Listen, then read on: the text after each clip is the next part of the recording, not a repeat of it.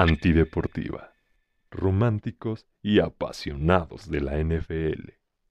Hola, hola, ¿cómo están románticos y apasionados de la NFL? Buenos días, buenas tardes, buenas noches a la hora que nos escuchen o nos vean. Mi nombre es Tony Ramiro y saludo con mucho gusto a mis queridos amigos en esta mesa virtual. ¿Cómo estás, mi querido Pepe Aguilera? Saluda a tus románticos. ¿Qué onda, Marquito? ¿Cómo estás? ¿Cómo están, bandita? Yo bastante bien, siempre bien, eh, un poco fresco, con este calor que hubo, este, me acabo de echar un baño. Entonces, tranquilo, relajado aquí para platicar con, con ustedes, amigos. ¿Cómo están? Maravilla, amigo. Me parece muy bien. ¿Qué hay de ti, mi querido Don Fredo? Saluda a tus apasionados. Para mí me gusta de siempre, me da mucho gusto verlos. Este, los amo. Maravilloso, maravilloso. Sin más preludio, vámonos por partes, como dijo el descuartizador el día de hoy en el podcast de Pepe Aguilera. Les No, no, no, no, no, no, no, no. Yo tengo, yo tengo una objeción a eso, güey. Porque a pesar de que digas, llores y hagas berrinche de que es mi podcast, los temas siempre los pone el señor Fredo, güey. Entonces, yo no sé por qué dices que es mi podcast si siempre termino hablando de las sobrereacciones del señor Fredo, güey. Sí, ah, siempre es culpa perfecto. de, de este Pues sí, güey. Fredo. Nada de eso, nada de eso. Pero bueno, nos Está está, bien, está bien. Marquito. Bueno, en el podcast de Pepe y Fredo les traemos lo siguiente. Dentro del fantasy fútbol hay jugadores que son de impacto inmediato para sumar puntos semana a semana en nuestro equipo de fantasía. Hay otros que nunca pues toman relevancia a pesar de ser considerados buenos prospectos para el juego del fantasy, pero pues hay otros que en algún momento medio la rompen y sus expectativas suben previo al inicio de la temporada que sigue, ¿no? Normalmente la van rompiendo casi al final, entonces hay mucha expectativa para la siguiente temporada. Bueno, pues tal es el caso de algunos eh, jugadores que les eh, estaremos presentando, en donde pues reiteramos, algunos se quedaron en promesa, otros medio la rompieron, eh, algunos digamos que dieron un poquito más, pero pues de repente volvieron a ser los mismos de siempre. En fin, a continuación, señores, en este bello programa les presentamos a los jugadores que creemos que tal vez podrían tener su redención en el fantasy, fantasy, football, fantasy. Esta próxima que entre los que destacan se encuentran Lamar Jackson, Matthew Stafford, Antonio Gibson, J.K. Dobbins, Dionte Johnson, Divo Samuel, eh, Cal Pitts, y me gustaría proponer un par más, como George Kittle, que se arranquea muy alto cada temporada, y ahora con tantas armas a la ofensiva en San Francisco, se reparte mucho el juego. Kittle tuvo dos temporadas brillantes, la temporada con Mullens, la temporada del Super Bowl. Eh, de ahí en fuera, todo ha sido muy volátil, eh, entre las lesiones, entre que se suman y quitan armas, eh, cambios de coreback, etcétera. Otros que siempre están en la conversación de que algún día tendrán su redención y nomás nunca llega son Terry McLaurin y Allen Robinson, que son los eternos ya merito, pero eh, para ellos tengo dos preguntas muy específicas, solamente para ellos dos. Eh, o sea, y la razón es, pues, ¿por qué no terminan de cuajar? Son los jugadores, son los corebacks que les ha tocado, un poco de ambos, ahí se los dejo sobre la mesa. Y finalmente, señores, Russell Wilson, ¿algún día volverá a tener algo de relevancia fantasy? No lo sé. En resumen, ¿qué pasará? Reiteramos con Lamar Jackson, Matthew Stafford, Antonio Gibson, J.K. Dobbins, Ante Johnson, Dibu Samuel, Kyle Pitts, Kyle, eh, George Kittle, Terry McLaurin, Allen Robinson y Russell Wilson. Eh, Pueden hablar de los antes mencionados, si así les conviene, y si no, pues hagan lo que quieran en su podcast. Eh, adelante, mi querido Fredo, ¿qué nos dices al respecto de estos jugadores de o de uno en Yo específico? estoy en contra. Estoy en contra, güey, de que le mientas a la audiencia, a, los, a las dos personas que nos escuchan.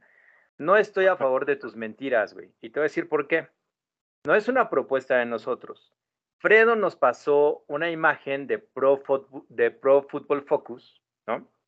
En donde ellos mencionan de estos siete, quienes van a tener una temporada como de regreso, una bounce back eh, season, ¿no? Bounce es como rebote bounce back, no sé, como una temporada de regreso, ¿no? Y estos, y estos candidatos que dice Pro Football Focus son Lamar Jackson, Matthew Stafford, Antonio Gibson, J.K. Dobbins, Deontay Johnson, Divo Samuel y Kyle Pitts, ¿no? Entonces, la propone Fredo que hablemos y primero le vamos a dar la palabra a mi querido Fredo, pero no estoy de acuerdo con tus mentiras, Marco. No fue Pues de nosotros. Ah, de nosotros sí fue el tema de Russell Wilson, que acabas de mencionar, de George Sí. Kittle y de... Y, ¿y quién fue el tercero? Discúlpame. Terry McLaurin y Allen Robinson. Pon atención, güey. Nada más estás aquí para McLaurin decirme de Allen cosas, güey. Robinson. Entonces, em, pues bien, Fredo, perdona porque te haya interrumpido, pero No es que preocupes, la- no. es que la- las dos banditas que nos escuchan tenían que saber la verdad. güey. Sí, así es. Levanta Pues tu cámara, que- Fredo, que no te vemos. ¿Ya me ven? Ahí está. Dentro de, dentro de todas estas falacias que acaba de, de lanzar nuestro querido Marco, yo sí me atrevo a decir que Russell Wilson, ¿eh? Me gustaría verlo con Sean Payton, eh, una ofensiva agresiva. Creo que toda la ola que viene de, de la NBA por el campeonato con los Nuggets tiene que tener una repercusión buena en Denver, quiero pensarlo así. Entonces, yo creo que Russell Wilson va a tener una redención, ¿eh? De mí se acuerdan. Con Sean Payton, el tipo es atrevido, Denver no tiene nada que perder. Russell Wilson ya es segundo año, ya tiene un head coach de calibre, no es Nathaniel Hackett, ¿no? Entonces siento que Russell Wilson eh, va a dar, va a dar este, buenos números. No, no hablo eh, del fantasy, creo que el tipo puede tener una buena campaña para su equipo, entonces veo positivo, Russell Wilson. Del otro lado, eh, también me hace interesante que Marco haya tocado a Allen Robinson y Terry McLaurin. Creo que son tipos que van a estar ahí, van a estar ahí con un partido bueno y cuatro malos. Este, no sé, creo que es tema del playbook, es tema de pues, que pertenecen a lo mejor a, a equipos que realmente no, últimamente, ¿no? Eh, En este caso son los, los Commanders. Allen Robinson, pues no, definitivamente no. no. Está, está más que muerto, solo mi tocayo lo escribo en el Fantasy. El único que lo escoge en el Fantasy es mi tocayo y lo quiere vender caro después por un trade. Pero bueno, eh, de esos dos no, no, definitivamente no, no me atrevería a tomarlos. ¿eh? Y del otro lado, yo creo que Kyle Pitts puede tener su redención. Tocayo, ahora sí lo puedes elegir, por favor. Kyle Pitts puede, puede tener su redención. Derecho a hablar de Kyle Pitts, güey. No tienes derecho, güey. No, Kyle Pitts puede tener su, en el Fantasy puede tener su redención. Yo creo que sí. Creo que también en la lista venía Matt Stafford, ¿no? No, no estoy tan seguro. Ok, También apostaría por Matt Stafford. Ya los dije, güey. Te los vuelvo a, te los vuelvo a mencionar, mi querido Tocayo. Son Lamar. Jackson, Matthew Stafford, por la parte de corebacks, corredores Antonio Gibson y J.K. Dobbins, y dos receptores, Deontay Johnson, Divo Samuel y una ala cerrada, Kyle Pitts. No, yo voy por Matt Stafford y Kyle Pitts. Son mis dos gallos para que tengan un buen regreso. Deontay Johnson tuvo un año terrorífico, ¿no lo creen? Un año terrorífico. No, no sé, no, realmente no, no tiene las credenciales para ser el tier 1 en ese equipo. No, la verdad es que no, no lo veo así. Entonces, Sí, a mí en la- en lo personal nunca me ha gustado el jugador. No sé si tenga que ver también con, con la posición de coreback. Eh, antes de, de- de cederle la- las riendas de, Al dueño del podcast, al Al- dueño. me gustaría dar mi opinión, porque si no ya después no me deja hablar. Entonces, en mi caso, eh, en el tema de, la, de Lamar Jackson, yo creo que logrará su redención tanto en la parte de, la cancha del fútbol, del resultado, como en el juego fantasy. Pues obviamente si las lesiones se lo permiten, ¿no? O sea, si, permite, si puede tener una campaña completa. Y eso no solo beneficia a Lamar Jackson, sino en automático beneficia a Mark Andrews, ¿no? que es alguien que nos gusta mucho elegir también como Sí. end. En el caso de Stanford, de Stafford, al tener una ofensiva basada en el ataque terrestre, en lo personal dudo mucho que vuelva a ser importante en el fantasy. De Gibson, no tengo nada que decir, no me gusta. De J.K. Dobbins, esperemos que de igual forma aguante sano pues después del primer acarreo, ¿no? Porque le dan el balón y así como le dan el balón se cae, ¿no? Entonces, pues esperemos que, pueda tener eso. Si tiene eh, ahora sí una campaña sana, creo que sí puede tener bastante relevancia. Reitero de Dionte, no, no, no tengo nada que decir. De Divo y Kittle dependerá de los esquemas ofensivos que utilice Shanahan. Aquí el que las lleva de ganar, que no lo mencioné, pero pues sin duda siempre va a ser McCaffrey, ¿no? Tanto por tierra como por aire. Eh, para los demás, todo será un volado en, la ofensiva de San Francisco.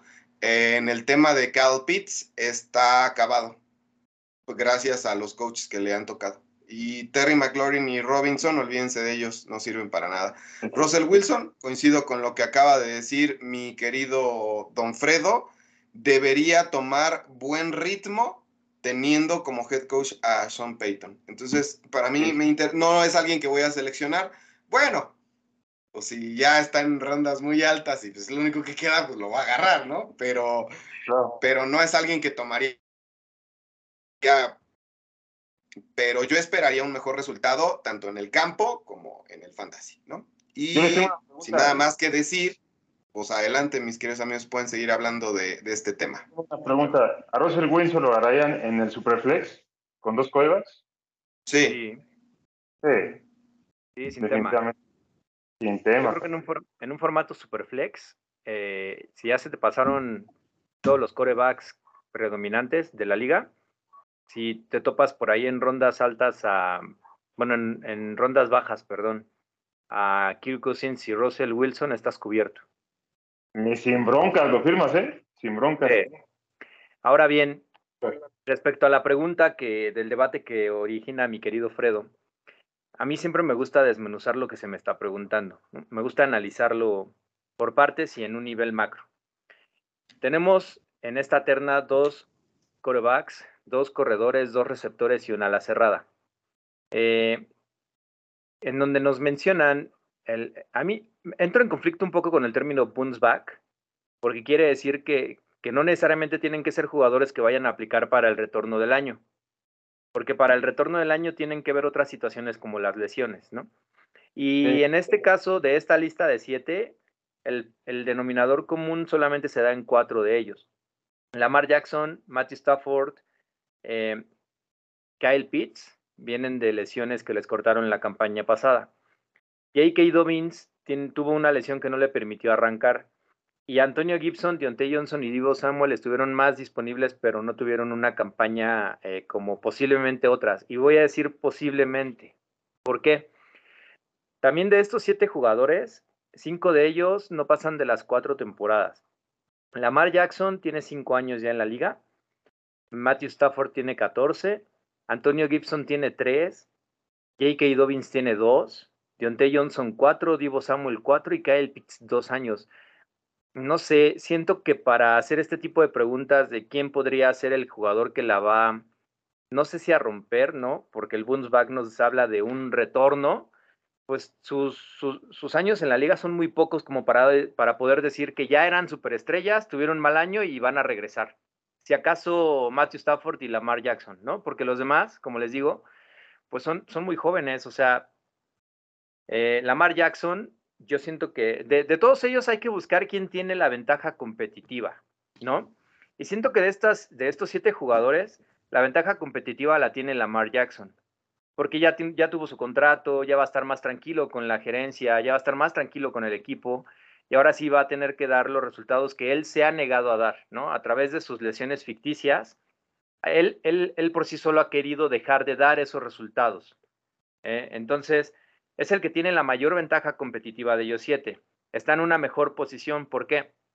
Matthew Stafford ya se habla de un retiro o no, ya está cachondeando por ahí con el retiro. Entonces, realmente como esperar algo más de él, en lo personal, no.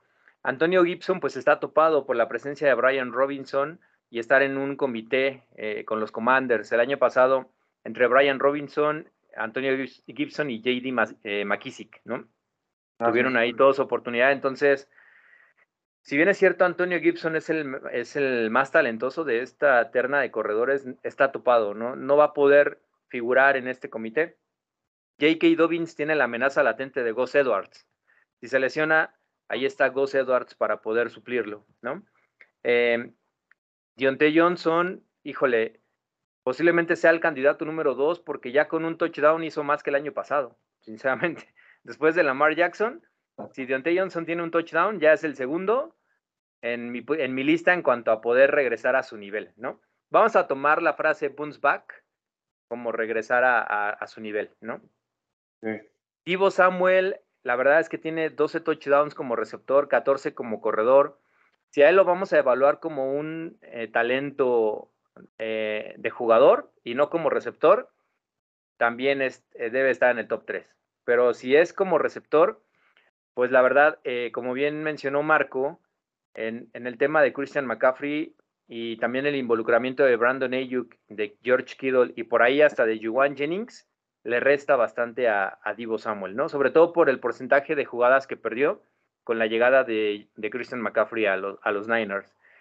Y en el tema de Kyle Pitts, pues es una pena no solamente por, los, por el coach que le, que le tocó, como, como mencionó Marquito, de Arthur Smith, que fue quien eh, estableció esta ofensiva superterrestre en Tennessee y quiere hacer lo mismo en Atlanta, sino también por ahora la presencia de Villan Robinson. Es decir, ¿qué nos dicen los Falcons? Si de por sí ya este año que pasó tuvimos problemas en que lanzaran porque estaba eh, Marcus Mariota, pues ahora los Falcons al seleccionar en primera ronda con el pick 8 a un corredor, pues te están diciendo evidentemente que van a ser un equipo predominantemente corredor. Entonces, Kyle Pitts eh, puede tener buen volumen dentro de su equipo, pero la verdad es que los Falcons son eminentemente terrestres. Entonces, a mí el bounce back que propone Pro Focus Football me gusta más en cuanto al retorno del año.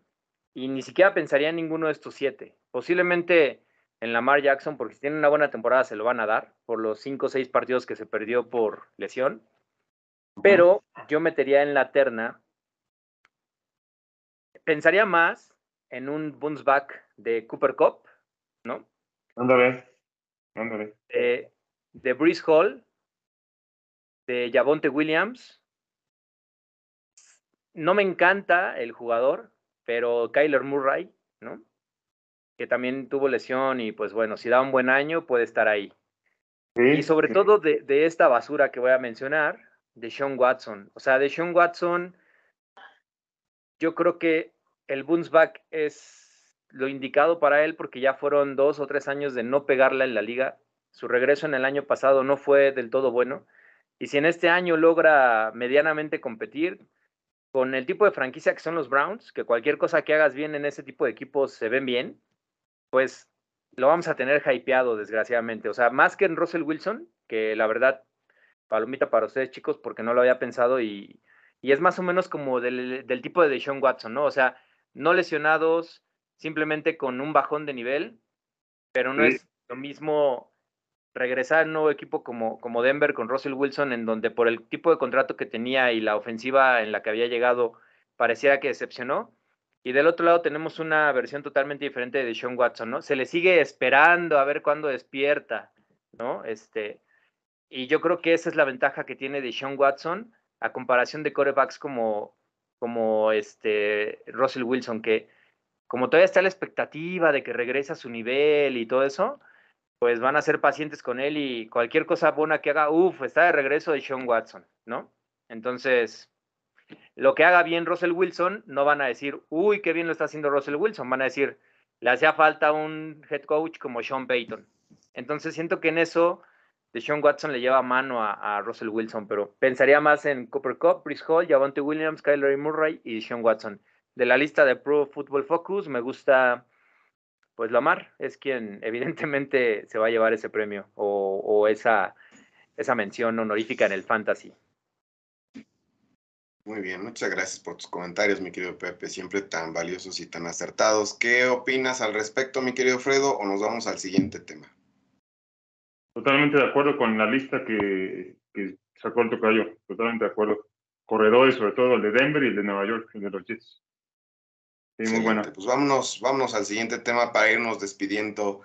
Eh, ¿Ustedes creen que es justa la forma en la que se deshacen las franquicias de los running backs, siendo que los exprimen hasta más no poder en su temporada, sobre todo de novatos, y ya cuando piden su contrato, ¿no? Pues salen con que son desechables, que pues ya va que es una posición que puede moverse muy rápido, o por ejemplo, la forma en la que sale Dalvin Cook de eh, los Vikings. Definitivamente es una posición poco agradecida y mal pagada antes de darles la palabra, quiero pensar positivo y quiero creer, se lo comenté a don Fredo en el chat, eh, que Cook pidió su salida para llegar a un equipo que ya está listo para ganar un Super Bowl. O sea, yo, yo pensaría es como de, güey, ya no quiero estar aquí, ya, suéltame. Déjame, suéltame, me lastimas. Quiero llegar a un equipo que me haga ganar, ¿no? Pero pues, aquí hay dos problemas, eh, que es la lana, ¿no? Y el esquema ofensivo a donde podría realmente lucir este, este running back. Entonces, ¿qué opinan al respecto de esta posición en general?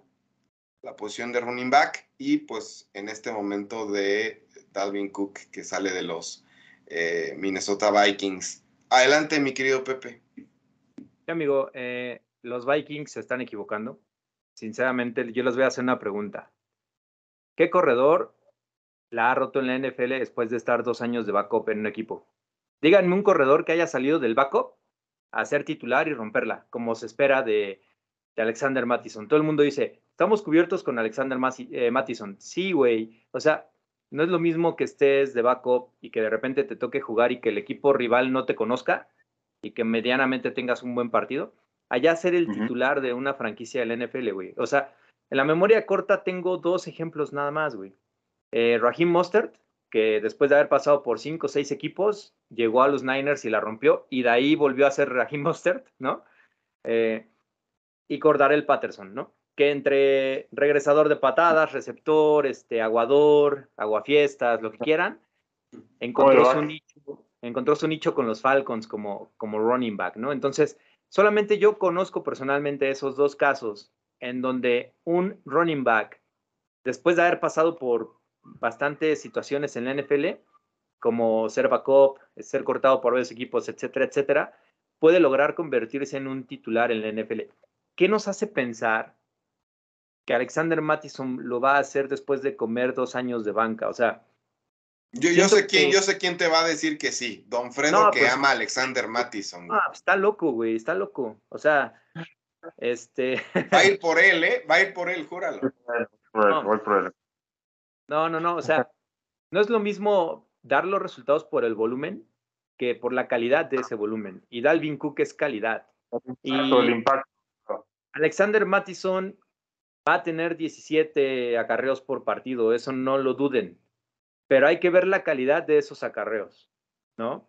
Porque si nos, si, si son, si es un jugador de fantasy por el volumen tipo Najee Harris, pero en la realidad es un malísimo jugador tipo Najee Harris, este, pues no, güey, son tres yardas por promedio, güey, o sea, no, güey.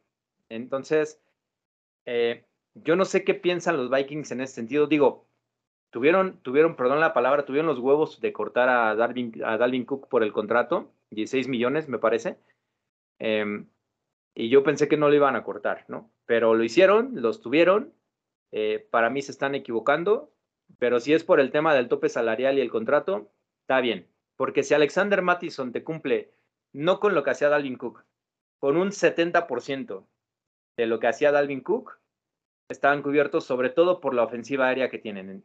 Esto en cuanto al tema de Dalvin Cook y Alexander Mattison. En cuanto al tema de los running backs en general, pues sí, son vidas muy cortas. La verdad, eh, ya no existen los caballos de batalla de 20 temporadas, de 18 temporadas como Emmitt Smith, como Frank Gore, incluso Steven Jackson de los Rams o Sean Alexander de Seahawks tuvieron carreras relativamente cortas, pero fueron 7, 10 años de cada uno de ellos, ¿no? Y, ahora esas carreras de 7, 10 años parecían un mundo para, para los corredores actuales. Pero también tiene que ver con la profesionalización de la NFL como tal. En su momento, estoy hablando máximo de los 2000, pero vámonos hacia atrás, en los 90, los 80, el colegial no exportaba tanto jugador profesional o de calidad. Los jugadores del college en el pasado eran jugadores que amaban a su escuela y jugaban para ella, no queriendo profesionalizarse. Ahora ya eh, es, una, es una evidencia, es, es evidente, perdón, la, disparidad que existe desde el college, porque los mejores prospectos del high school ya quieren ir a esas universidades en donde saben que en automático se van a convertir en, prospectos de primera ronda. Ya no vas a poder llegar con un buen prospecto de high school y decir, oye, te está buscando en la Universidad de Iowa. Porque tú vas a querer irte a Alabama, a Georgia, a Clemson, a Ohio State, güey. Porque sabes que son esas universidades que, pues si eres medianamente bueno en la temporada regular, para los scoutings vas a ser un fenómeno, ¿no? Eh, mientras que en otro tipo de universidades como Purdue, como Northwestern, como Arkansas, por ejemplo, te puedes romper la madre y ser el mejor, pero el discurso siempre es, es que no viene de la SEC, no tiene competencia, ¿no? Pero bueno, este, entonces la profesionalización que existe ya en el college, estos chicos, güey, empiezan su carrera en la NFL desde el college. Quedar en universidades buenas, ser becados por ellas, ingresar a la NFL al equipo que tú me digas, dar buenos resultados en dos años, conseguir un contrato que medianamente los auxilie, porque a los 28 años ya son tipos acabados. Pero no siento que, a diferencia de como muchos piensan, sea porque la posición te haga estar viejo. No, güey. Siento que es también por un tema de contrato en la NFL. Los contratos que existen para los corebacks hacen que los equipos busquen limitar otras posiciones. Y la posición en la que más rápido encuentras un cambio constante es en la de corredor. Porque, por ejemplo, una ala cerrada todavía dura 10 años en un equipo, ¿no? No es como que hoy selecciones a una ala cerrada, le vayas a dar un contrato de 50 millones por tres años y después, no, güey, el ala cerrada lo puedes traer con contratos medianamente ajustables al salary cap y te puedes olvidar de la posición durante tantos años, ¿no? Pero en la de eh, running back, no, porque ya le, le tienes que dar el contrato al coreback, después al receptor, después al esquinero, que es la tercera posición en donde más cobran, ¿no? El juego aéreo es el que prevalece. Entonces, el juego terrestre es al que ni pelas. Y de darle un contrato a un corredor de 20 millones para cuatro años, pues mejor esa, esa lana la mandas hacia un receptor o un coreback y agarras a un corredor novato, dos corredores novatos en un draft y alguno ha de pegar. Lo usas tres, cuatro años y vuelves a seleccionar tres corredores en el draft, ¿no? Porque la posición sigue, sigue saliendo como pan caliente del college. Y como les decía, con la profesionalización que hay ahora, pues es la más desfavorecida porque hay que, hay que priorizar los contratos de corebacks y de receptores o de, o de cornerbacks, ¿no? Entonces, desgraciadamente, siento que la burbuja que existe en la NFL es la que afecta a los corredores, más que las lesiones, más que la antigüedad o que se vuelvan viejos o no. Entonces, pues es lo que sucede. ¿Cuánto cobra Alexander Mattison? ¿Cuánto cobra Dalvin Cook? Es ahí el tema y el meollo del asunto. Claro, totalmente de acuerdo. Simplemente voy a insistir en que pues les paguen a esos corebacks, a esos corebacks, a esos running backs que demuestran, que demuestran con hecho, que se echan el equipo al hombro, pues, darles mejores tratos. Pero pues, ¿quién soy yo? Yo solo soy un romántico y apasionado de la NFL, nada más. Mi querido Fredo, ¿qué opinas al respecto? Danos tus comentarios. Es que hoy en día ya no hay un running back uno indispensable, indiscutible. No sé ustedes, son contados. Si es que los hay, son contados. sí los hay, pero son contados son contados, o sea, son contados. O sea, tú ves el comité que tiene Miami, tiene cuatro o cinco cabrones corriendo el balón, güey. Está muy fácil, cabrón. Eh, Chiefs, simplemente los equipos que ganan al Super Bowl, Chiefs y Águilas. Güey, le conté tres este, corredores a Águilas, Kenneth Wenger, Boston Scott y Miles Sanders, güey. Dime tú. Por ahí, tenían a Troy Sermon, ¿eh? inutilizado, güey. Exactamente. por el lado de los Chiefs estaba este, eran también tres, ¿no? Isaiah Pacheco, Eric McKinnon, creo que por ahí tenían a Ronald Jones, cabrón, a Melvin Gordon, incluso lo tenían. Y Clyde Edwards güey. Edwards entonces digo. Tenían a un Gore, ¿no? Sí, a uno, a el 40, sí, uno, uno pesado, sí, uno que era como de acarreos pesados. Pero los tiempos de un corredor estilo Derrick Henry y Nick Chubb se están acabando, se están acabando definitivamente como bien dice Tocayo, güey, no te voy a pagar esa lana porque hay cuatro o cinco cabrones que pueden correrme el balón. ¿Por qué? Porque la ofensiva es, ya ni ellos, Tocayo. Ya ni ellos, güey. Pareciera que Derrick Henry lleva años en el, eh, o sea, siglos en la NFL, güey, y su explosión fue en 2018, güey. O sea, mientras que, que, que en la NFL de antes, güey, ¿no? Estaban los Cory Dillon, güey, los Clinton Portis, los Sean Alexander, los Echorin James, eh, Matt Forte, güey. Incluso Matt Forte creo que duró más años que, que, Nick Chop, güey, ¿no? O sea, y ahorita ya parece que Nick Chop se nos está acabando, güey. Sí, o sea, exactamente. Y los dueños, yo que ven eso, ¿no? O sea, como que, güey, o sea, los corredores tienen una vida efímera, tienen una carrera efímera en la NFL.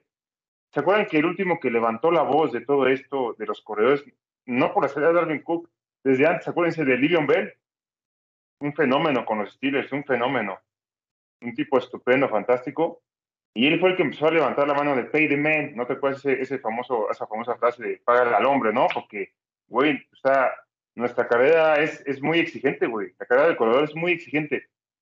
¿Y, ¿Y, qué hicieron los dueños, güey? O sea, prefieren pagarle, como dice Tocayo, a un cornerback, ¿no? Ayer en Ramsey le pagas mil veces que acá Makers, ¿no? En, en, los Rams, güey. Es un ejemplo, ¿no?